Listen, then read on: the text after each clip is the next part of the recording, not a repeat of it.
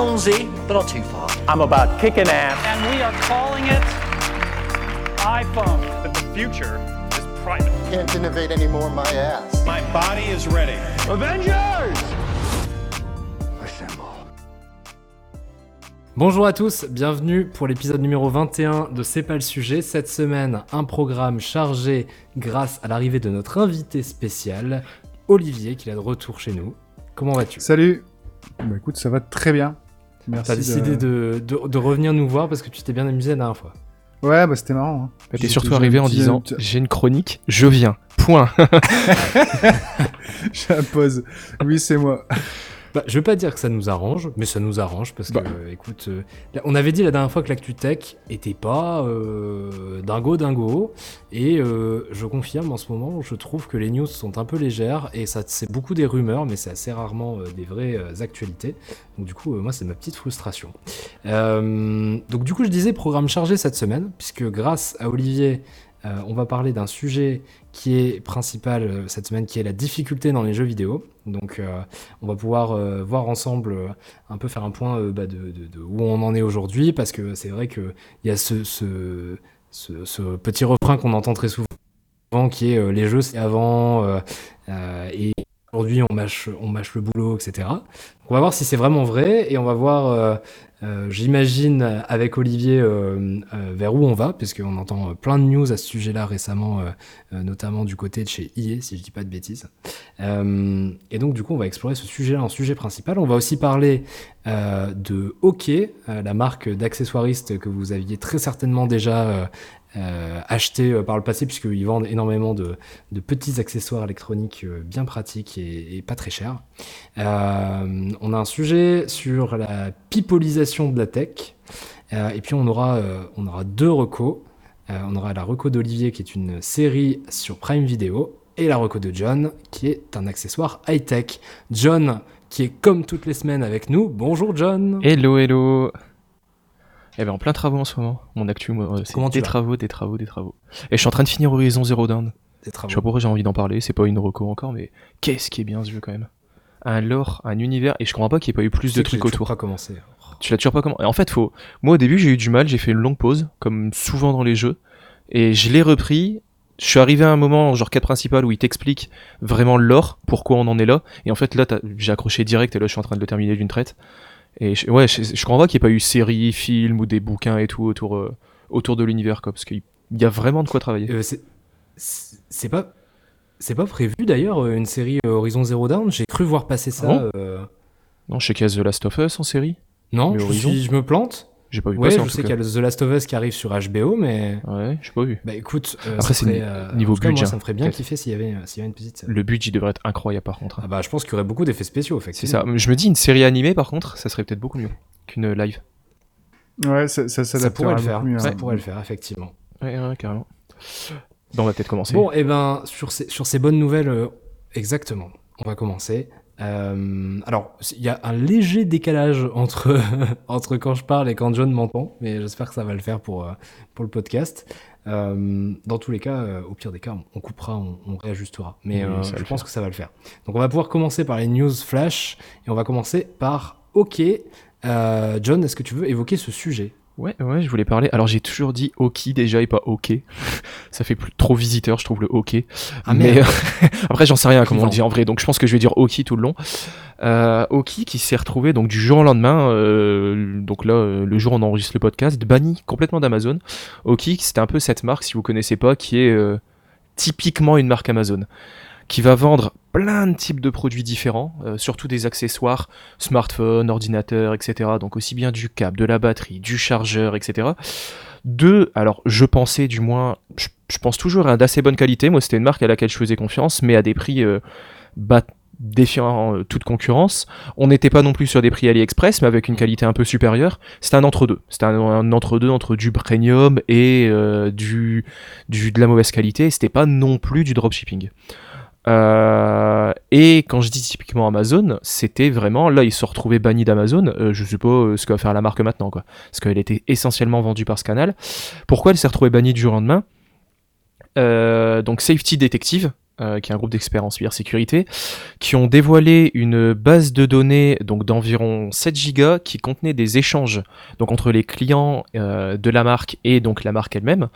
Euh, donc aussi bien pour Oki que pour Empo. Et en fait, ces messages contenaient voilà, des relations, des liens qui sous-entendaient des achats de commentaires, tout simplement. Donc une marque allait envoyer des produits, euh, à, allait demander à un client d'acheter un produit euh, au qui, par exemple sur Amazon, pour le rembourser via PayPal et contre un euh, commentaire positif. Donc pas ouf, évidemment. Euh, pas ouf pour l'image de la marque, etc. Donc ban instant. Alors on discutera après de qu'est-ce qui est qu'est-ce qui est qu'est-ce qui est vraiment négatif dans l'histoire mais moi ce que j'avais plusieurs questions comme ça à vous poser et après euh, je voudrais votre avis. Est-ce que déjà vous avez déjà été approché vous par ce genre de démarche? Si vous achetez sur Amazon est-ce que vous avez déjà été approché? Est-ce qu'il y a des marques qui vous ont déjà proposé de vous envoyer des produits pour euh, contre des notes ou même de l'argent carrément remboursement du produit de l'argent contre des notes? Euh, est-ce que vous sentiez cette démarche sur Amazon? Est-ce que vous aviez déjà remarqué des produits qui ont strictement aucun sens et qui avaient des milliers de notes positives? Euh, Et euh, pareil, euh, Oki, etc. Est-ce que ce genre de marque vous faisiez confiance ou pas? Plein de petites questions, mais pour avoir votre avis sur le sujet. Le petit paquet qui commence. Bah, je vais commencer. En fait, moi, j'ai j'ai beaucoup de produits Oki. Euh, j'ai là mon tapis de bureau, c'est un Oki. J'ai ma batterie euh, de secours, c'est un Oki. Enfin, ma batterie portable, c'est un Oki. Tous les câbles euh, que j'ai achetés, euh, c'était Oki. Donc, j'ai vraiment beaucoup, beaucoup, beaucoup de produits. Et je pense que euh, typiquement, je me suis fait avoir par euh, bah, sur ce genre de, matériel que t'as pas vraiment un regard très très critique. Tu cherches à avoir voilà, tu vas sur Amazon, tu classes par ordre de ordre de, de notes. Tu prends le premier, tu dis celui-là il a l'air pas trop dégueu, pouf, tu prends celui-là. Et donc à mon avis, c'est pour typiquement augmenter ce genre de, de chances de vente qu'ils ont fait ça. Et euh, bah, ça, faut croire que ça marche. Quoi. Donc tu dis, t'avais l'impression euh, que c'était de la bonne cam, donc déjà t'as plus cette impression? Après cette, euh, euh, après que ce soit divulgué? C'est une vraie question, hein, vraiment. Ce genre de, de scandale, toi, ça te change l'image tout de suite de la marque ou pas? Bah ouais, parce que je me dis que c'est euh, s'ils ont acheté des milliers et des milliers de, de reviews, euh, ça, ça fausse la note. Après, enfin typiquement, j'ai jamais eu de soucis. Euh, Bah mon, ma batterie externe, ça fait 2-3 ans que je l'ai, et je la prends avec euh, quand je fais des trails, euh, je la mets dans le sac pour recharger montre, euh, mon téléphone, etc. Et j'ai jamais eu de soucis. Les câbles, pareil. euh, le tapis, il est impeccable. euh. Tu vois, moi, typiquement, chargeur principal, j'essaye d'avoir des trucs quand même quali, euh, pas spécialement niveau prix, hein, mais quand même peut-être avoir directement la marque et tout, parce qu'on sait que niveau chargeur, il peut y avoir des vrais risques d'acheter des produits euh, de vraiment pas cher, on va dire, pour des ch- chargeurs principaux, hein, celui qui a rechargé mon téléphone ou mon ordi tous les jours. Par contre, pour les trucs de secours, je t'avoue que je suis un peu comme toi. hein. Moi, c'était une Oki, ma batterie externe, parce que c'est pas des trucs que je vais utiliser tout le temps. Et toi, Ouais, ça, euh, sur cette marque-là, ou ces marques-là en général, Empo, moi j'avais des écouteurs Bluetooth Empo de, de sport par exemple. Alors moi, Empo, je connais pas du tout. Par contre, euh, pour ce qui est de Oki, moi j'ai pas mal de... Enfin, j'ai fait pas mal d'achats qui étaient effectivement des câbles. Des câbles et des adaptateurs euh, USB-C. euh, parce que c'est à cette époque-là, je pense que j'ai bien découvert la marque. Je crois qu'ils sont assez connus aussi pour leur copie de webcam euh, par rapport à la Oui. copie de la webcam Logitech. Ouais. Euh, la Mini 80p. Je sais pas si un de vous la possède celle-ci, mais en Mika- tout cas, je sais qu'elle est assez populaire. Mika qui est déjà passé dans le podcast plusieurs fois, euh, je sais qu'il a et il était déçu de la qualité quand il l'a reçu. Il s'attendait à mieux. Mhm. Donc, Bah, en tout cas, euh, moi par contre, euh, j'ai souvenir en ayant acheté chez Oki et une autre marque aussi, euh, Anker, qui est, je Mm. pense, une qui joue sur le fait qu'elle ressemble très fortement à Oki, euh, qui ont déjà essayé de me dire, en gros, mets-nous, enfin, mets-nous une review sur sur Amazon et en échange, on te file un bon d'achat. Alors c'est pas euh, un, je s'appelle pas ça un commentaire payé, mais entre guillemets on dit bon bah si on, si on te fouille un bon d'achat en échange d'un commentaire et que c'est une procédure automatisée et qui se passe à chaque fois, c'est sous-entendu va bien nous noter quoi tu vois. Mm. Donc euh, donc je, je sais, je pense que c'était un peu généralisé déjà ce, su- ce sujet sans même parler des, des commentaires achetés parce que effectivement si on bonifie un commentaire, est-ce que euh, on peut considérer que euh, c'est un c'est un achat de commentaire ou est-ce qu'en gros on te remercie d'avoir mis un commentaire Tu vois, c'est un peu. euh, Bah, dans la même veine, par exemple, est un peu euh, grise. je suis sur une plateforme qui en fait propose des tests de produits. Donc en fait tous les toutes les semaines, euh, je reçois un mail avec différents produits à tester. Euh, de toute marque, hein. donc vraiment ils sont pas affiliés à une marque, ça peut être euh, du Bose, ça peut être du Microsoft, ça peut être du Logitech, euh, ça peut être, alors là c'est de la tech, mais par exemple en ce moment il y a des hum, sièges auto pour enfants, il y a des friteuses, il y a, vraiment tout type, il y a des micros, il y a du Elgato, il y a vraiment tout type de produits, euh, des aspirateurs, etc. Et alors ils envoient le produit pour une durée donc d'environ trois semaines, on le teste, donc vraiment par contre c'est un test, ils demandent vraiment avant de recevoir le produit si on est dans la cible, donc il y a vraiment une sélection. hein. C'est déjà postule pour recevoir le produit, Euh, il y a une sélection, donc par exemple pour un siège enfant évidemment ils vont demander si on a des enfants, Euh, pour un micro ils vont demander si on est euh, youtubeur ou si on fait des podcasts. Et encore, j'avais moi parlé bah, du podcast etc. et je l'avais pas reçu pour autant. Donc voilà, il y a quand même une certaine sélection et peut-être une certaine masse aussi de gens qui utilisent la plateforme. Et euh, donc on reçoit le produit après pour une durée de trois semaines. Et en fait, on doit laisser des avis sur euh, trois, quatre sites différents. Euh, ça peut être du Amazon, ça peut être du Fnac, ça peut être directement sur le site de la marque. Boulanger aussi. Par contre, c'est à aucun moment, et bien au contraire, c'est bien, c'est bien, c'est insisté que on doit pas spécialement laisser un avis positif. C'est, on laisse un avis. Je pense que c'est surtout pour des produits qui viennent de sortir. J'ai déjà reçu des produits sous NDA où j'avais même pas le droit de dire que j'avais le produit parce qu'il n'était pas encore présenté. Euh, donc je pense que c'est dans l'objectif que quand on reçoit, euh, quand la- la- le produit sort, il y a déjà des avis et des tests en fait. Euh, et voilà, c'est vraiment insister qu'on doit pas mettre euh, des notes spécialement positives. Par contre, il y a, alors ce qui est compliqué, c'est qu'à la fin, alors selon les marques. Je vais pas commencer à faire des théories en mode ah c'est étrange parce que moi quand c'était quand j'avais mis un avis moins bon on m'avait pas proposé etc mais en tout cas selon les marques etc et selon les périodes ils nous proposent après de garder le produit alors à un prix réduit évidemment vu qu'on on l'a utilisé etc pendant un moment. Euh, et voilà on peut racheter le produit ou parfois ils demandent juste qu'on le renvoie et ils font des ventes privées comme ils disent des produits en fait qui ont été renvoyés euh, en reconditionné en fait. Donc moi ce genre de plateforme j'ai assez confiance parce qu'ils insistent bien sur le fait qu'on doit faire attention. Maintenant est-ce que tout le monde joue le jeu? Est-ce que le fait de recevoir un produit qui vient de sortir euh, qui même pas encore sorti potentiellement sur une marque qu'on apprécie vu qu'on fait la sélection est-ce que déjà on n'a pas un avis biaisé? Euh, Est-ce qu'on se sent pas obligé de mettre un avis positif? Surtout qu'à la fin, potentiellement, on peut le garder avec un prix amoindri. Je sais pas, est-ce que tout le monde joue le jeu correctement? Je sais pas. Si vous connaissez déjà ce genre de plateforme? Alors moi je me souviens, t'a- t'avais pas euh, fait le... Alors non, je confonds. ouais. Euh, J'ai un copain qui a fait ça et qui avait testé une barre de son Bose. J'ai testé, ça peut être moi, parce que j'ai Euh. testé plusieurs barres de son Bose chez eux, ouais. Alors ouais, mais un- je crois que j'ai un, Un autre autre copain qui l'a... Qui l'a... Bah en fait, tu le connais Guillaume? Oui. Euh, lui, il avait testé une barre de son Bose. Il... À la fin, ils lui ont dit garde-la. Ah oui, oui, j'ai dû la payer. Et après, il l'a revendu du coup. D'accord. Bon. Donc, Après, il fait ce qu'il veut en vrai, tu vois, mais, Ça fait un petit pécule au passage, quoi. Mais, euh, mais j'espère que tout le monde joue le jeu. effectivement, Je, je trouve l'idée pas mal. Je trouve l'idée sympa. Euh, bah, moi, c'était tout pour le sujet hockey. Super. S'éterniser. Et bah écoute, je te propose d'enchaîner sur un sujet euh, qui, moi, m'a un peu euh, surpris cette semaine. Je trouve que c'est un peu la, la, la superposition de deux cas euh, à la suite l'un de l'autre qui m'ont fait donner l'envie d'en parler.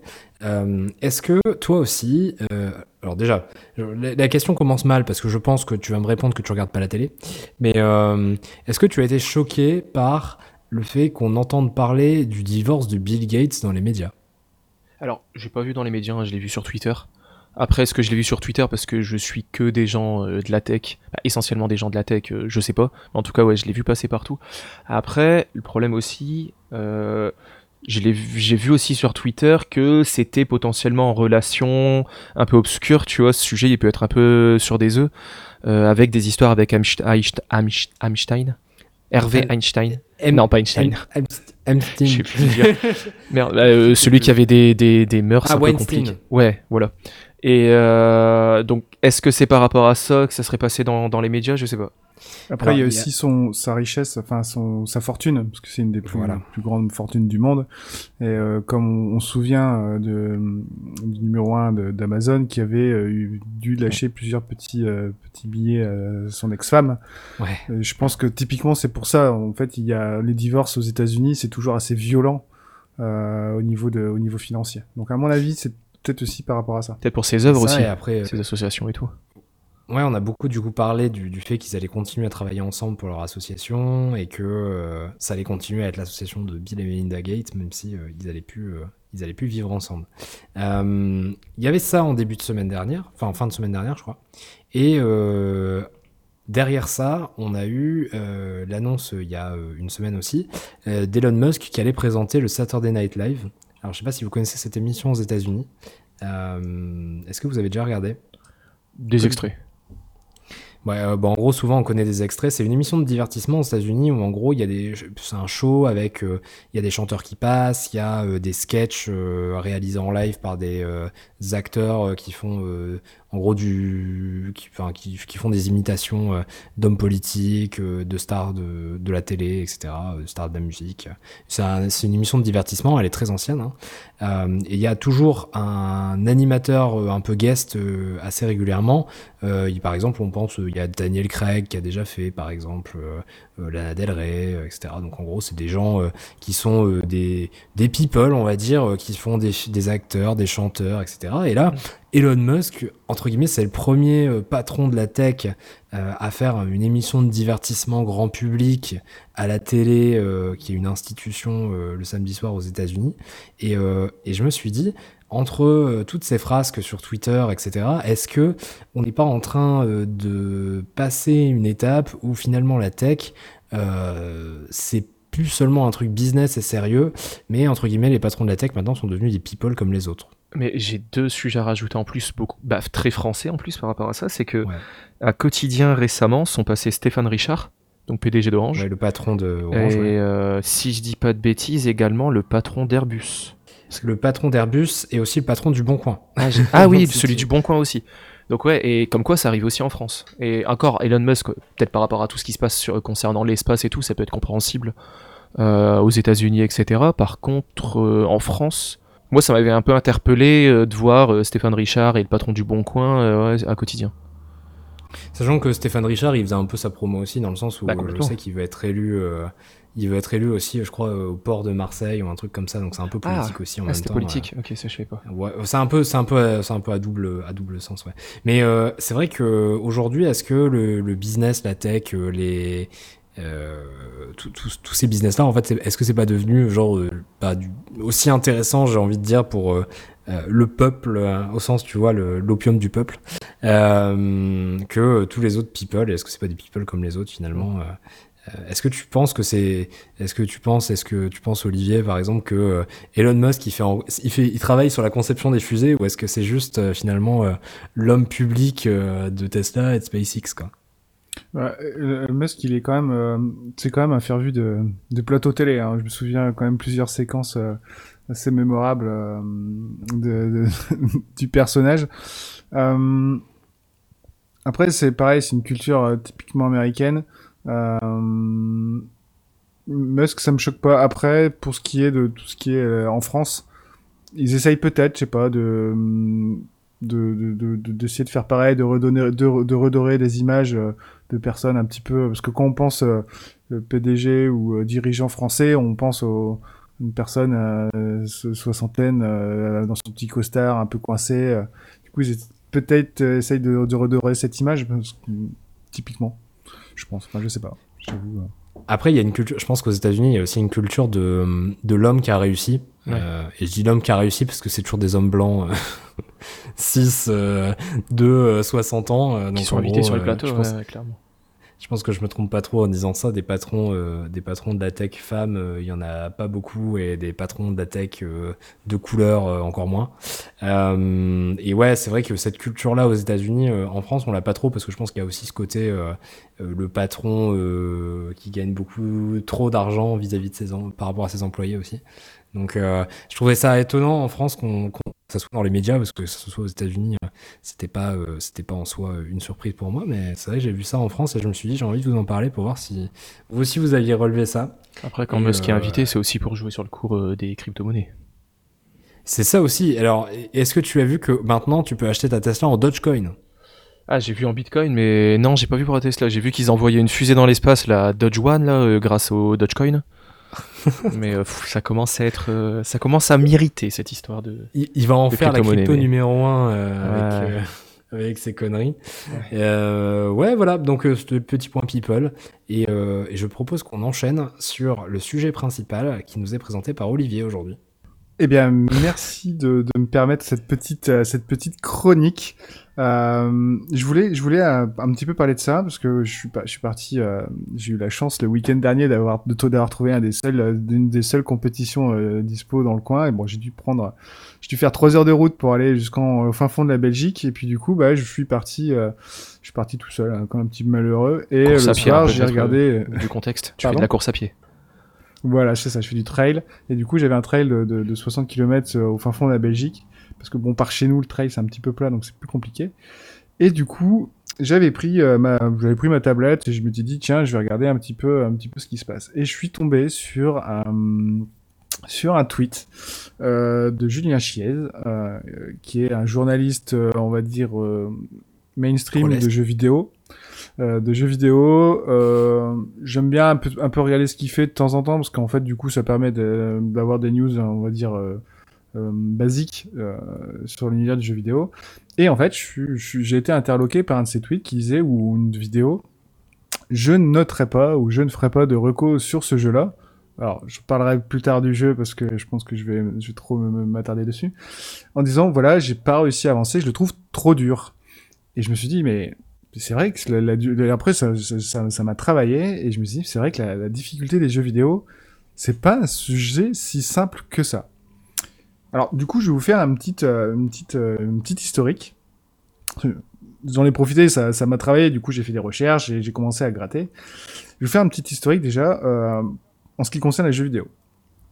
Les jeux vidéo, on le sait, euh, ça a commencé principalement avec les salles d'arcade.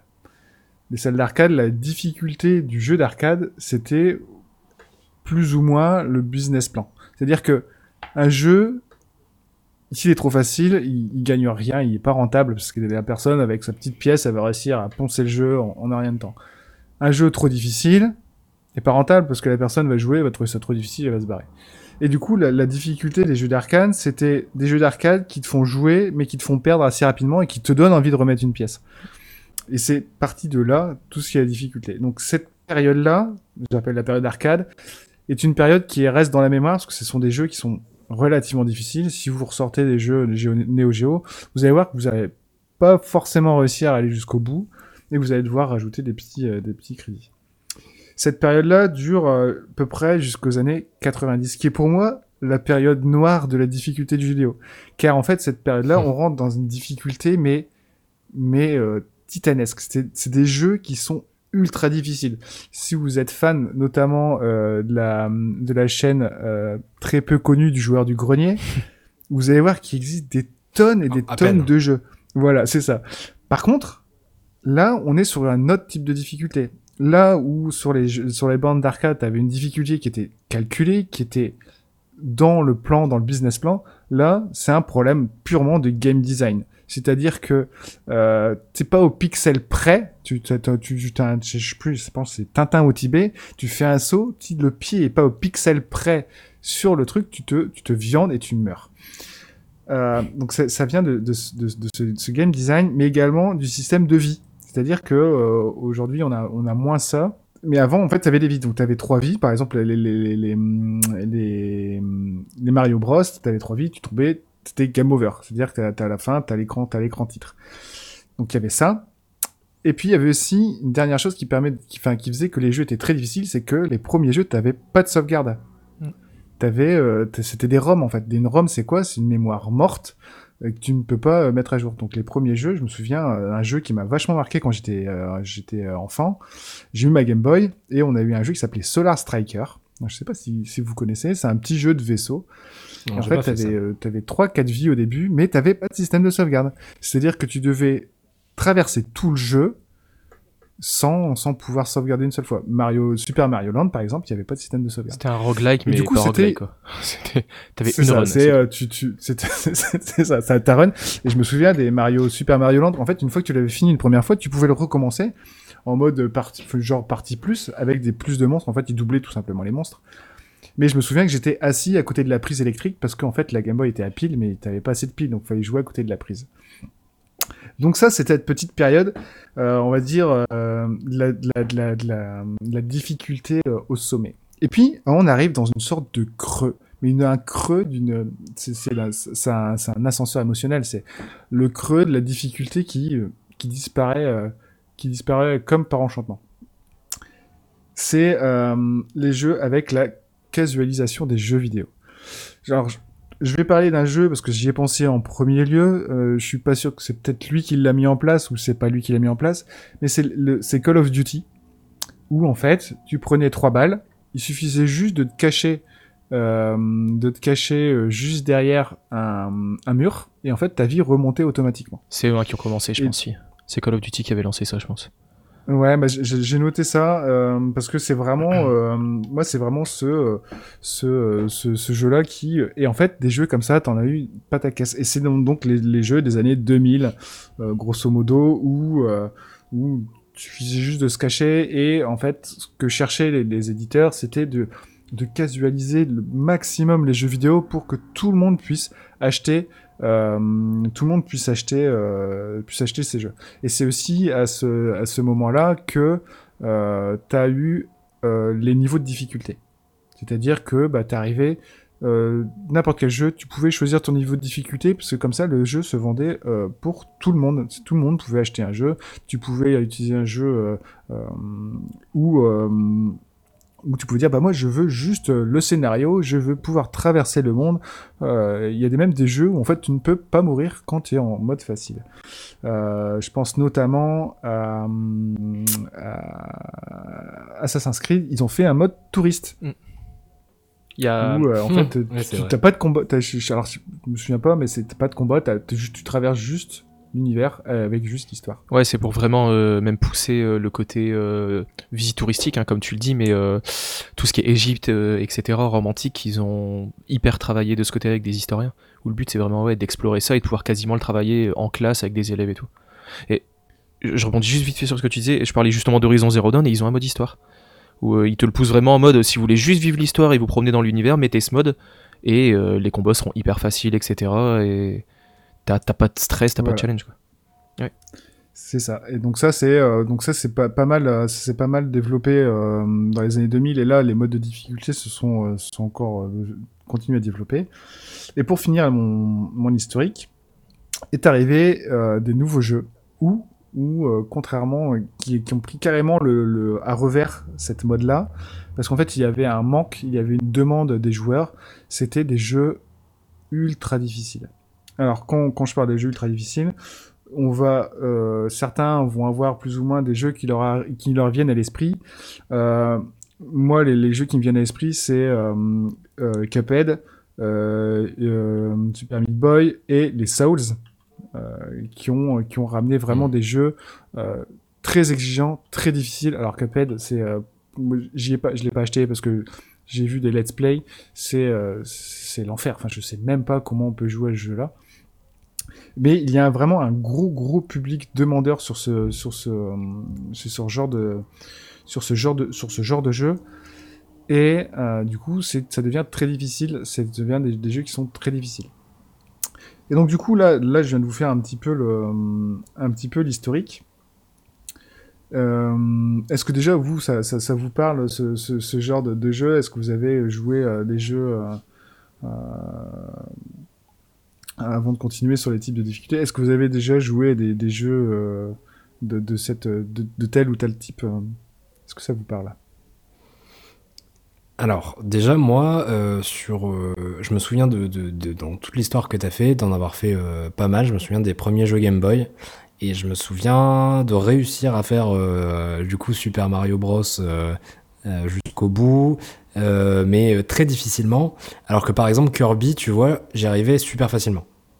Et déjà à l'époque, tu vois, ils avaient plus ou moins euh, sectorisé leur licence en se disant cette licence-là elle est plus l'autre. tu vois. Je pense que c'était ça l'idée.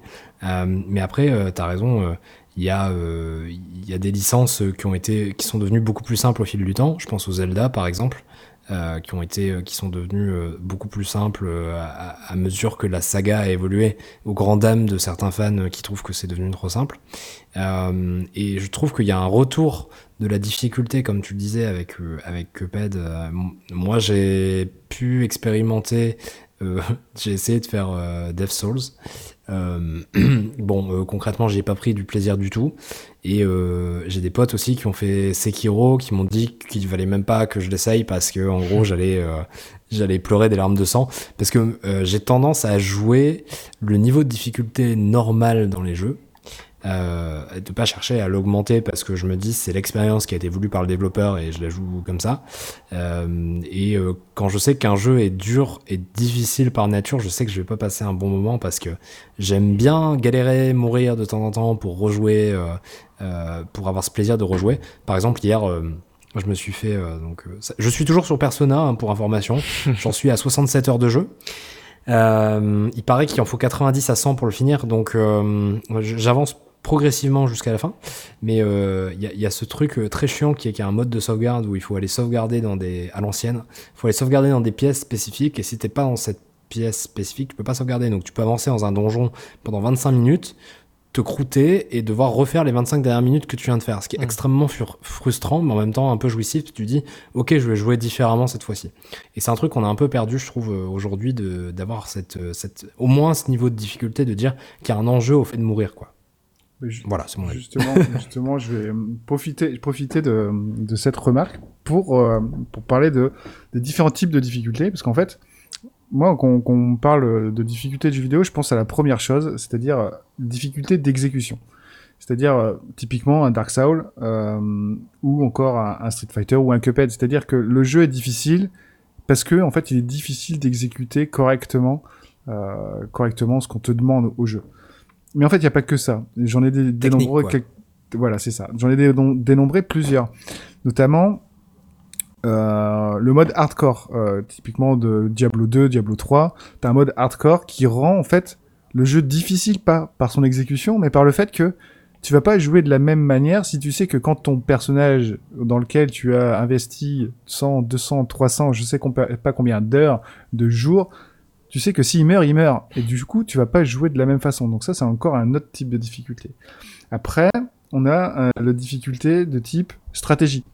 Typiquement, les, les 4X, les civilisations, les XCOM, euh, les Phasers and Light, où c'est bon, un, un peu un roguelike aussi.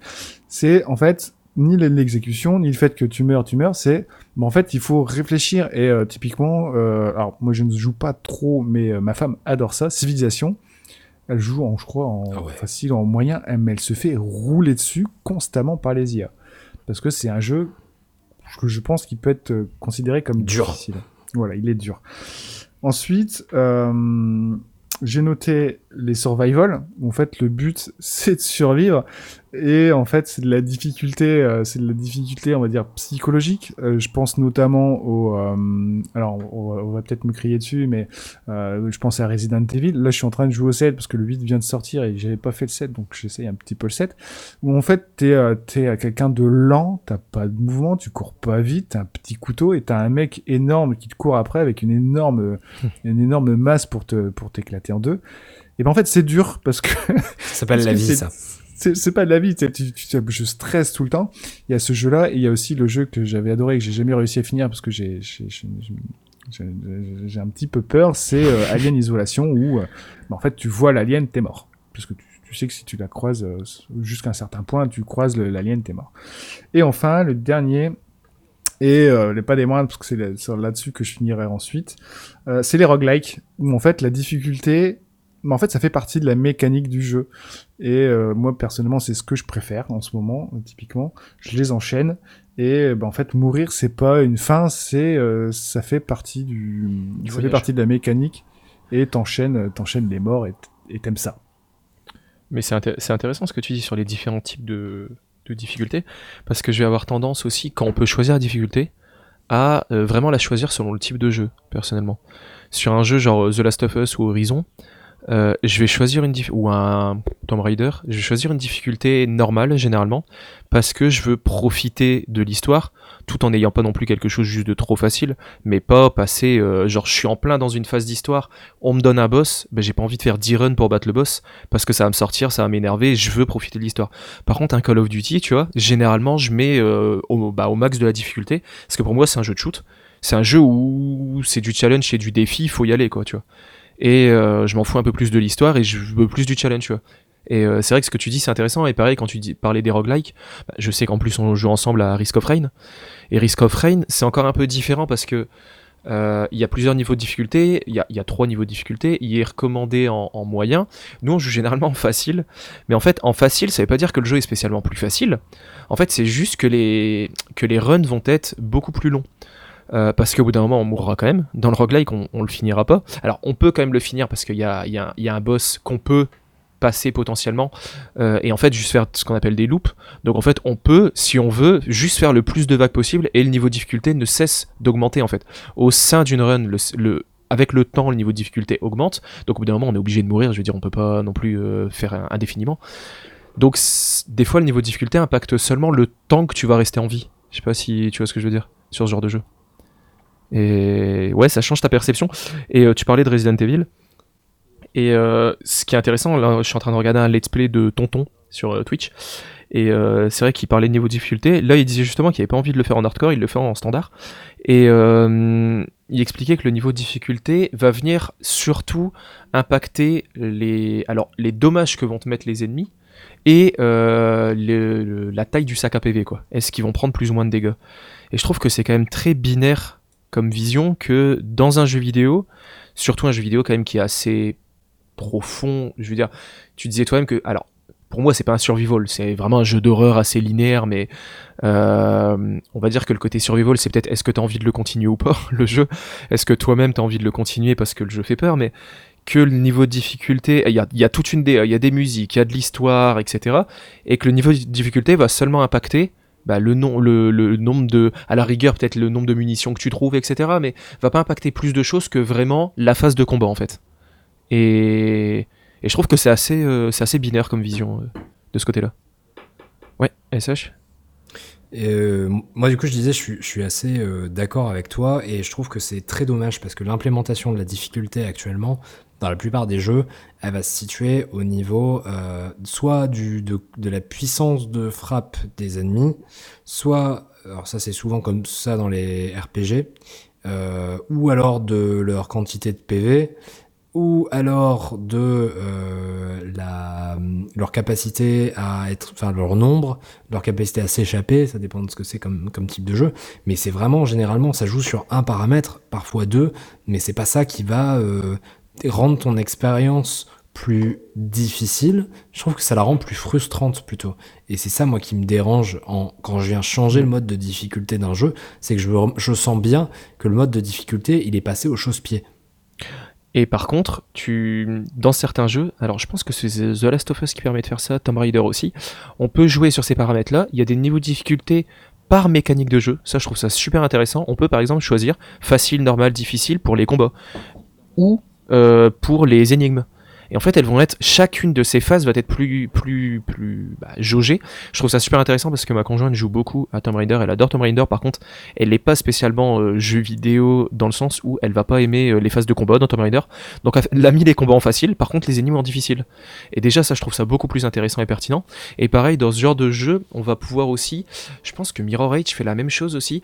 Euh, Il y a une grosse, alors je sais pas à partir de quelle année, quel, jeu a lancé ça, mais sur les jeux de plateforme comme ça, indiquer avec des couleurs les endroits où on doit passer. Typiquement sur un euh, The Last of Us, je pense que c'est jaune, sur un Mirror Edge c'est rouge, clairement, où on doit passer, où on peut escalader, ça va être d'une certaine couleur.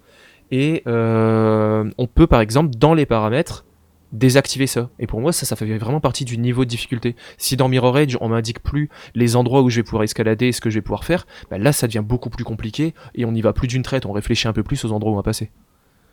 Alors après, là- après là, Je c'est. suis d'accord avec toi. Je, je sais pas si on peut parler de difficulté parce que il y a aussi, euh, c'est aussi l'accessibilité du jeu. C'est-à-dire que, enfin, accessibilité dans le sens où c'est accessible euh, aux, aux personnes qui ont euh, un peu plus de mal sur les jeux.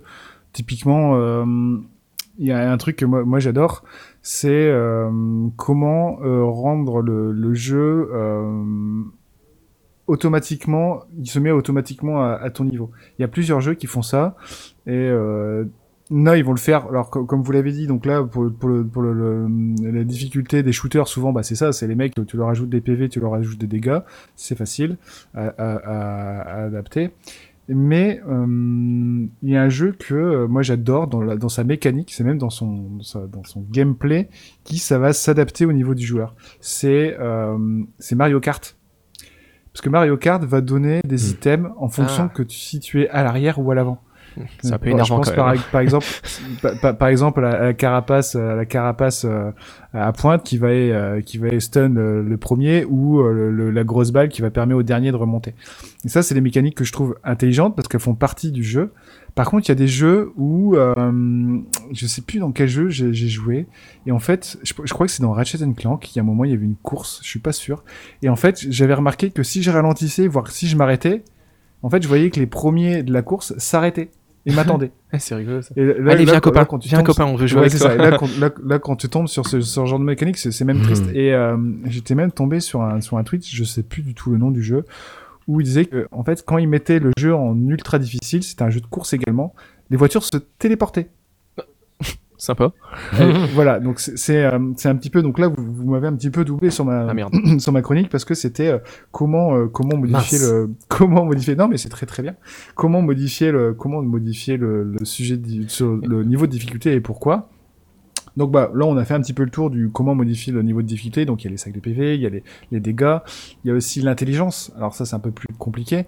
On passe notamment des, des jeux de foot. Tu vas faire un FIFA contre une IA facile ou une IA difficile, ça va pas être pareil. Mais c'est ça va être juste dans son intelligence, son nombre de passes, etc.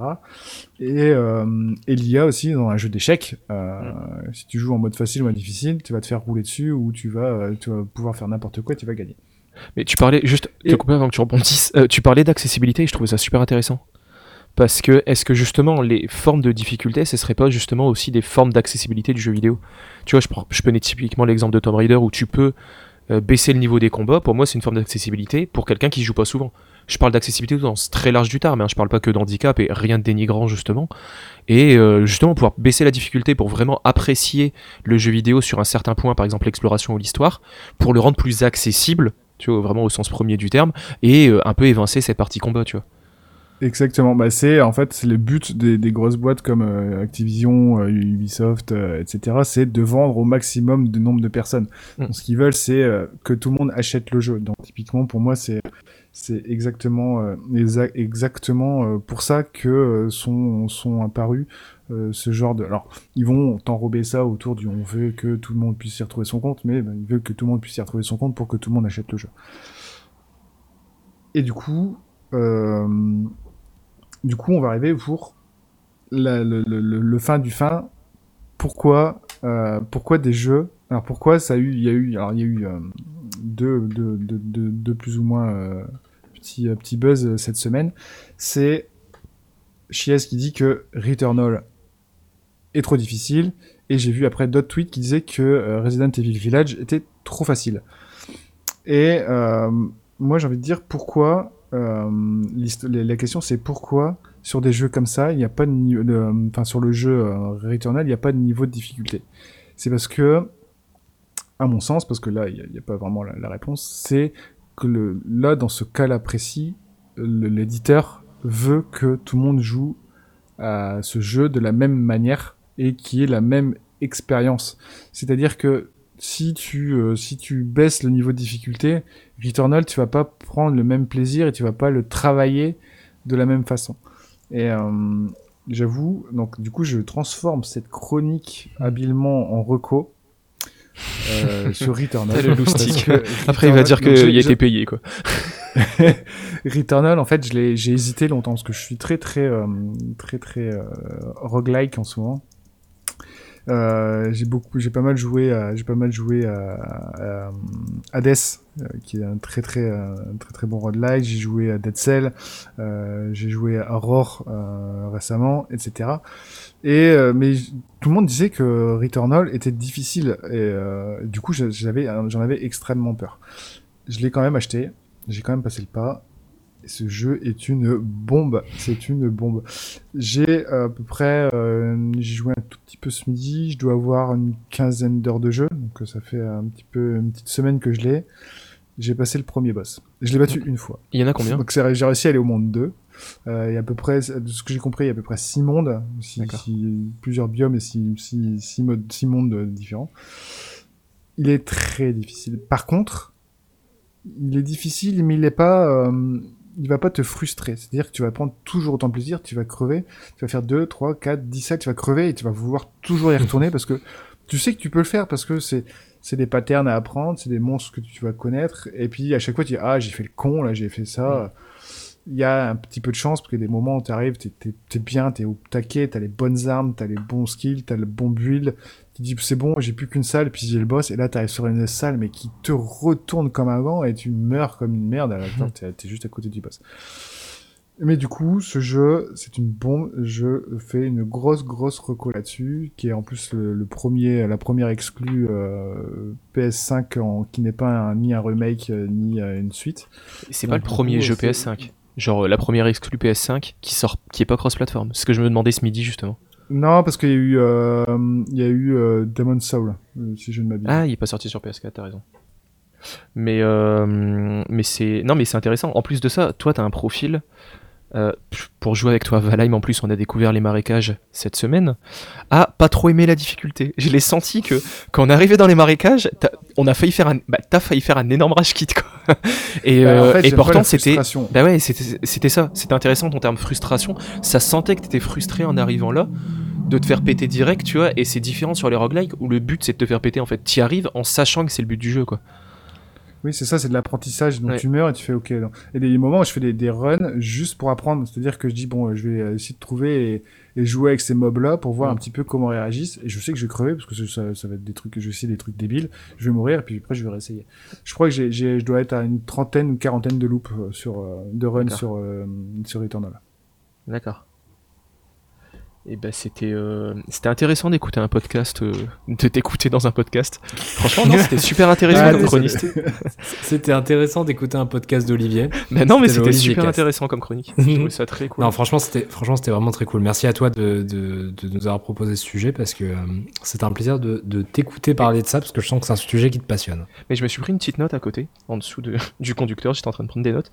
Et euh, on- t'as pas parlé, et euh, je sais pas du tout comment aborder le sujet, c'est pour ça que je voudrais en parler avec vous, de tout ce qui est New Game Plus. Je pense que tu l'as abordé très rapidement, mais euh, qu'est-ce comment vous le classeriez dans les di- difficultés dans les jeux vidéo? Parce que littéralement, le New Game Plus, on recommence le jeu dans un normalement niveau de difficulté max, euh, même normalement au-dessus du plus haut niveau, niveau de difficulté qu'on peut avoir en faisant la première run, mais en ayant déjà en gardant toutes ses compétences, son équipement, etc. Mais on recommence toute l'émission, toute l'histoire.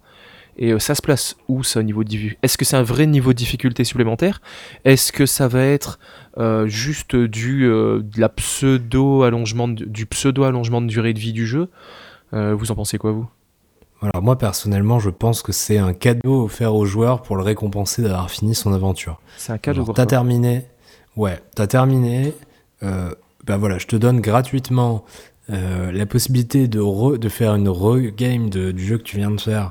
Je te donne la possibilité de apprécier une deuxième fois euh, ce que tu viens de faire. Et, mais cette fois-ci, euh, ça sera euh, plus compliqué. Justement, tu vas le voir d'un autre angle. Moi, je le vois comme ça. Mais vous l'avez déjà fait du New Game Plus? Parce que perso, même sur mes jeux préférés, euh, j'ai vraiment jamais, jamais, jamais refait euh, une run en New Game Plus. Ah bah, je l'ai fait sur Kirby, j'ai morflé. hein. D'accord. Ouais, j'ai jamais fait. hein. J'ai jamais fait. En fait, j'ai toujours vu ça comme un, un, rallonge- un rallongement facile.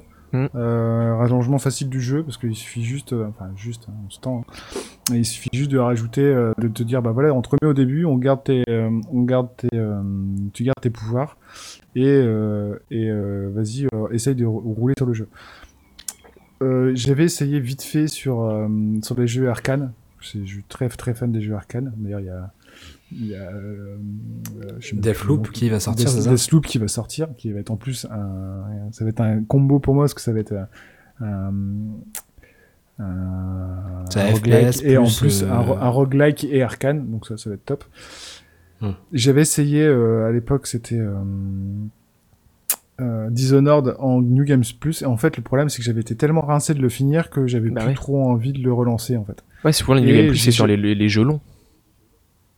Et du coup, bah, souvent, je, je- je- j'avais relancé juste pour essayer. Je me suis dit, ouais, ouais, bon. Puis après, j'étais passé à autre chose. Ok. Ok, ok. Ouais, c'est plutôt, c'est une petite nugget, ça coûte pas très cher à faire et je pense que c'est le but, c'est de dire bon, si tu veux, tu peux recommencer, mais cette fois-ci euh, différemment de la première fois. C'est le petit jouet ça dans la reste, quand même, P1000. ça reste quand même une feature, euh, ça reste quand même une feature super intéressante parce que ça, ça augmente, ça augmente quand même la, la rejouabilité du, du titre et ça peut te, ça peut te permettre, bah voilà, de continuer à prendre du plaisir alors que si tu finis un titre et qu'il n'y a, a plus rien derrière, bah t'as un euh, voilà, t'es un petit peu déçu.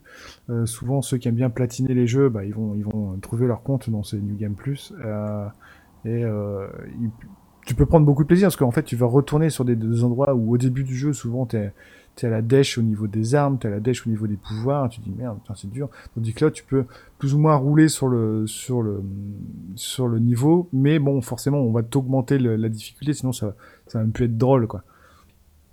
Eh ben génial, du coup je pense qu'il est venu l'heure de passer aux recommandations et je propose qu'on commence par la reco de John euh, qui va nous parler hardware aujourd'hui. Yes, et en fait c'est marrant. Alors, on va parler d'Apple, on va parler du HomePod mini. Euh, Tu sors Alors pourquoi t'aimes pas?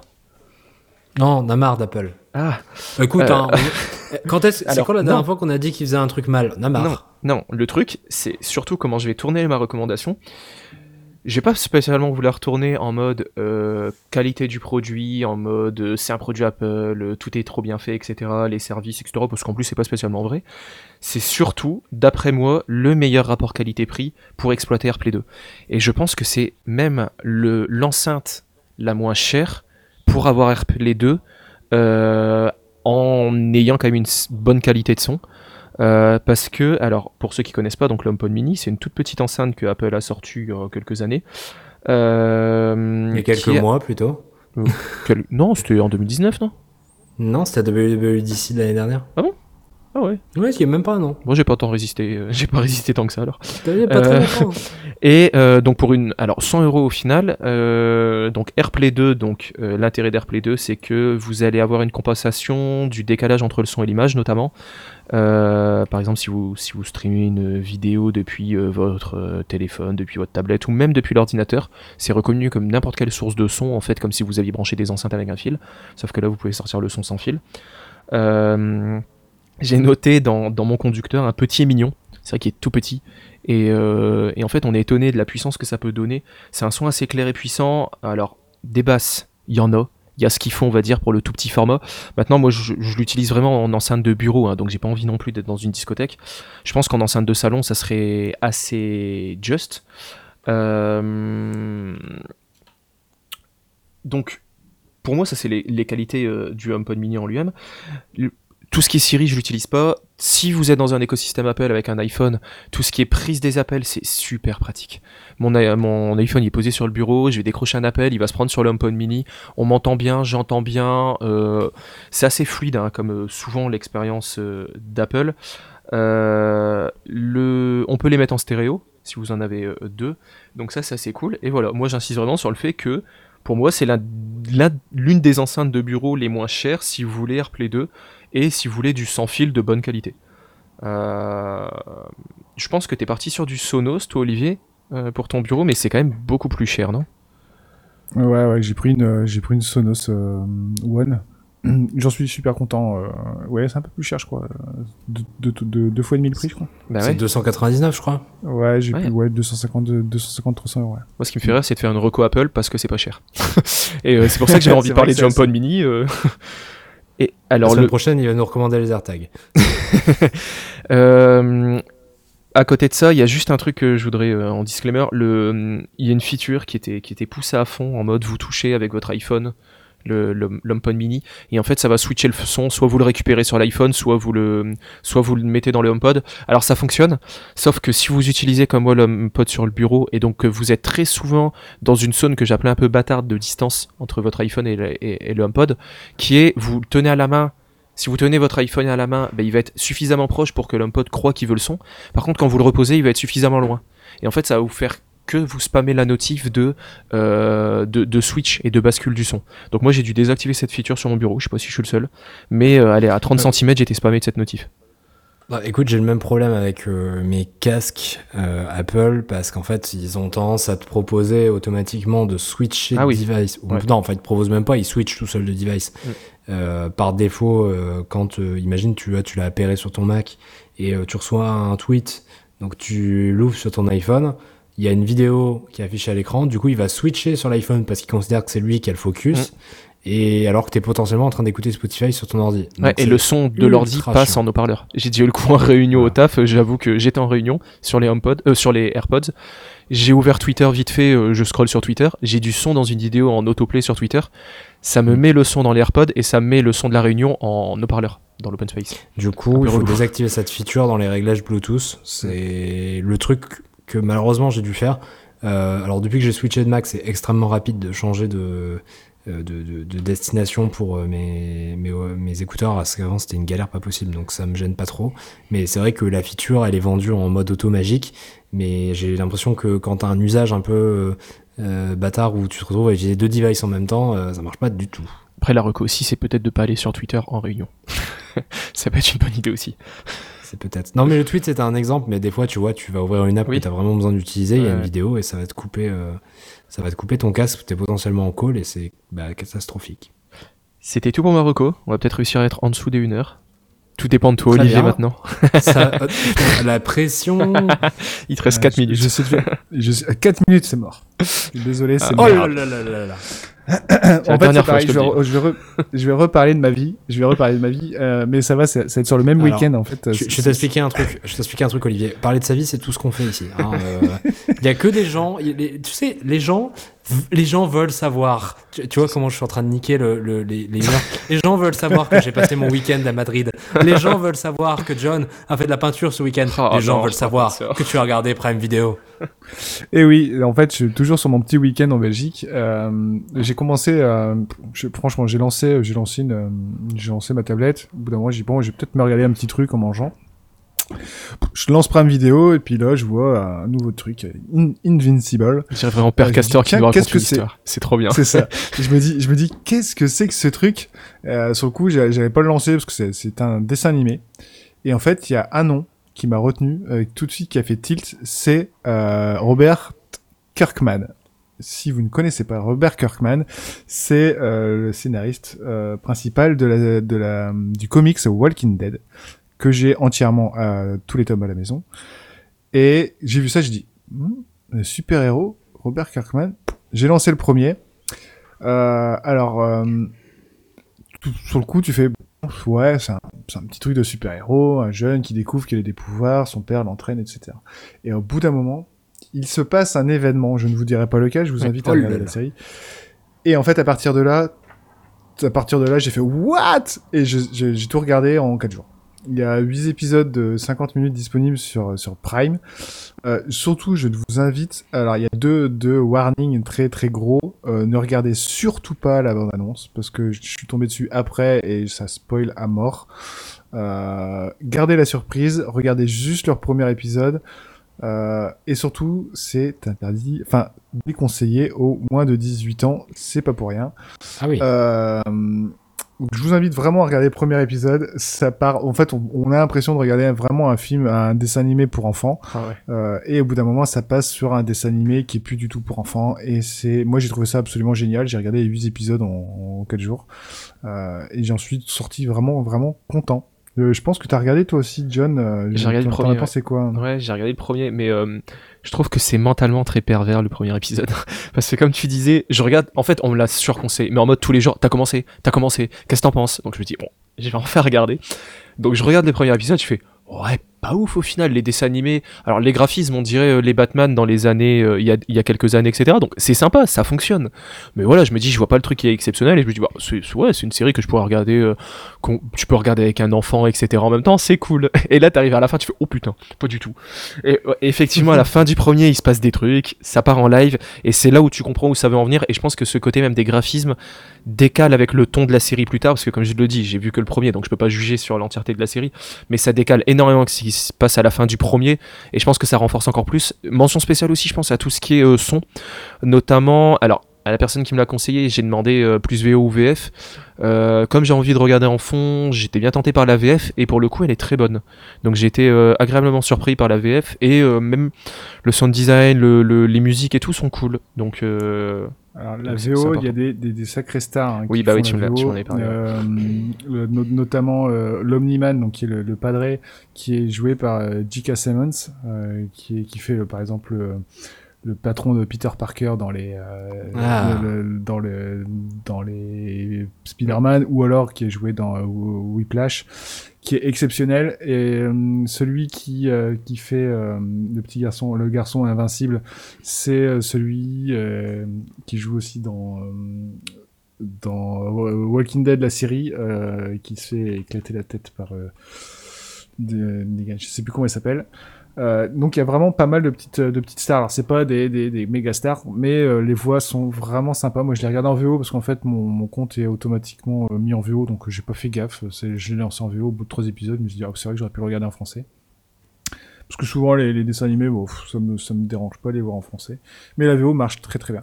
Et euh, petit clin d'œil aussi, euh, en fait l'équipe euh, au début c'est euh, tu, tu suis une petite équipe de, de super héros et vous remarquerez quand même les grosses similitudes avec la Justice League. Putain, c'est Euh, c'est- Hmm. T'as l'homme poisson, t'as le. Flash, t'as le Batman, t'as le Superman, et franchement, c'est, moi je trouve ça rigolo. Et euh, du coup, euh, ça, ça rend l'épisode d'aut- d'autant plus croustillant euh, C'est clair. sur la durée. Steven Yoon. Yoon. Ouais, mais le nom du personnage. euh, Ah, euh, Mark Grayson? Non, non, c'était dans Walking Dead, non, c'est pas. grave. Ah, dans Walking Dead, pardon. Je pensais que tu cherchais le nom de l'acteur.